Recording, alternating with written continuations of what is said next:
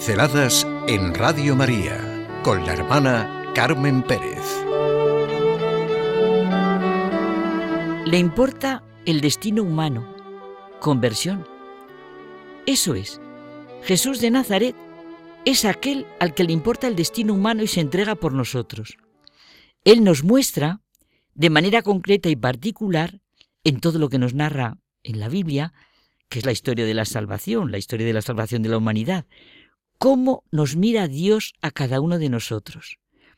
Esa es nuestra conversión, volver al encuentro con Dios que le importa el destino humano. En el Evangelio se nos presenta de manera concreta que es Jesucristo quien descorre el velo del misterio de Dios para que podamos ver la verdadera actitud de Dios hacia cada uno. Cada uno ha de estar persuadido de que Dios da más importancia a su vida que a la existencia de todas las constelaciones y todo lo que pueda pensarse. El corazón del hombre, el destino de cada uno de nosotros, es para él el centro del universo. Esto es creer en Dios, en un Dios personal. La fe es nuestra respuesta al hecho de que hayamos nacido, vivamos y nos llegue la hora de la muerte comprender cómo tendrá lugar la resurrección. Es verdad que esto sobrepasa la posibilidad de nuestra imaginación y entendimiento. Pero Cristo ha resucitado verdaderamente de entre los muertos y vive para siempre. Así también Él nos resucitará. Esta es la fe de cada uno en Jesucristo. Vivir convencidos de que es aquel que quiere salvarme y al que le importa mi destino. Sentimos esta mirada de Dios a cada uno de nosotros en dos ejemplos concretos. En el Antiguo Testamento, en la elección de David, y en el Nuevo Testamento, en la curación del ciego de nacimiento. Fueron llegando a la presencia de Samuel siete de los hijos de Jesé. Ninguno era el que el Señor quería que ungiera a Samuel. Dios no se fija en las apariencias, no se trata de lo que vemos los hombres. La mirada de Dios no es como la de los hombres.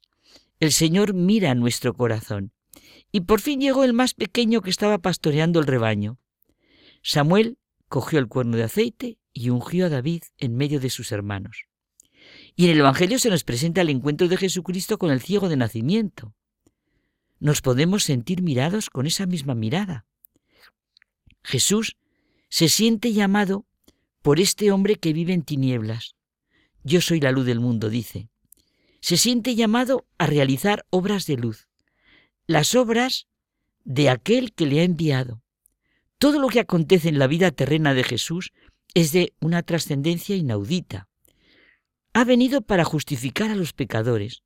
Por consiguiente, nada quiere saber de los que se creen justos. Todas las contestaciones que da el ciego las centramos en su convicción. Solo sé que era ciego y ahora veo. ¿No se han encontrado ustedes con nadie en la vida que les haya dicho aproximadamente estas mismas palabras, poco más o menos. Antes yo y ahora, el antes del encuentro con Cristo y el ahora del encuentro. ¿Crees tú en el Hijo del Hombre?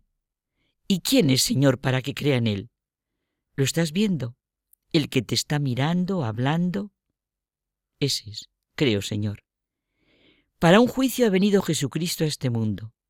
Él es realmente luz de nuestro interior, juez de nuestro interior, no por actos de aprobación o condena, sino por la luz que hay en nuestro interior, por la simple manera de podernos ver a nosotros mismos, de ver. Esa es la gran verdad de la existencia. Jesucristo es la luz con la que se ilumina la vida de todo hombre.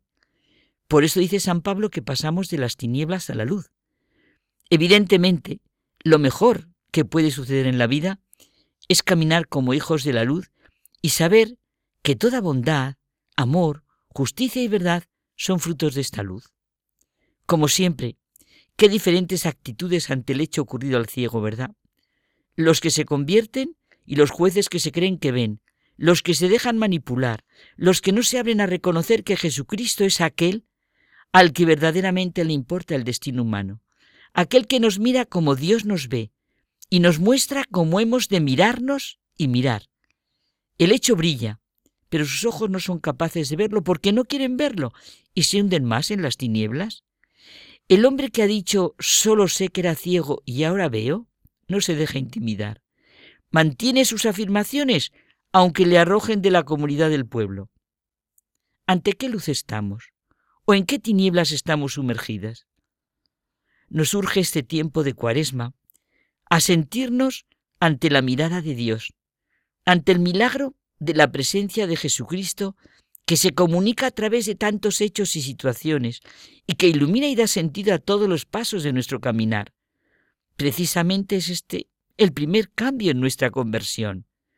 Es ciego quien está en tinieblas ante Dios y es incapaz de captar lo esencial a pesar de su saber humano. Quien comprende esto y lo reconoce ante Dios, encontrará la luz del mundo, la cual le abrirá los ojos para ver el nuevo orden, la nueva creación que se va desarrollando en la vida de cada persona, y exclamará como el ciego, solo sé que antes yo y ahora. Lo que la Iglesia hace concretamente en este tiempo de cuaresma, de conversión, de volver a nacer, su razón de ser es recordar lo que a Dios le importa el destino humano, cómo nos mira a cada uno, y ver cómo es Jesucristo quien se entrega y nos descorre el velo del misterio de Dios. Dios ha hablado, ha actuado en él. Unos a otros podemos comunicarnos esta verdadera luz que es la única que ilumina toda nuestra existencia. La misma experiencia del ciego. Solo sé que antes yo y ahora. Eso es lo que le sucede a todos los que se encuentran realmente con Jesucristo. Y en este momento, en que tantos no quieren ver, ¿qué cristiano no se siente llamado a ser testigo de lo que le ha acontecido a pesar de todas sus caídas y dificultades? Pinceladas en Radio María con la hermana Carmen Pérez.